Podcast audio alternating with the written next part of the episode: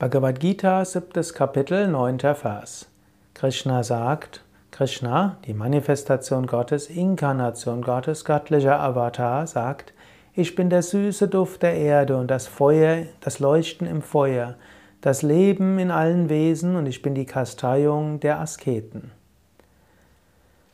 Krishna gibt hier einige Tipps, wie du Gottes Gegenwart erfahren kannst, indem du dein Herz öffnest, Ehrfurcht spürst. Ich bin der süße Duft der Erde. Nicht nur der Erde, auch der Bäume und der Pflanzen. Düfte sind eine wunderbare Weise, sich göttlicher Gegenwart bewusst zu werden.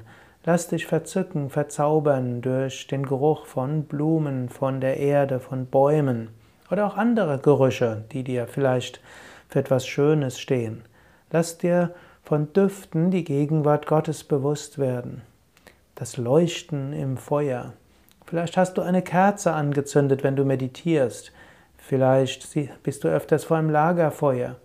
Und wann immer du Feuer anschaust, sei dir bewusst, Krishna sagt, ich bin das Leuchten im Feuer.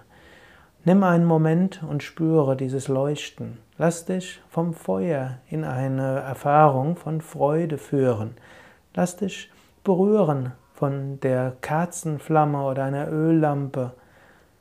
Überlege selbst, wann immer du Feuer siehst, ja, da ist auch Gott. Gott ist in allem, aber du kannst ihn besonders leicht im Feuer sehen. Ich bin das Leben in allen Wesen. Ich bin die Kasteiung der Asketen. Jetzt beginnt er etwas, was er auch in den nächsten Phasen weiter fortführt.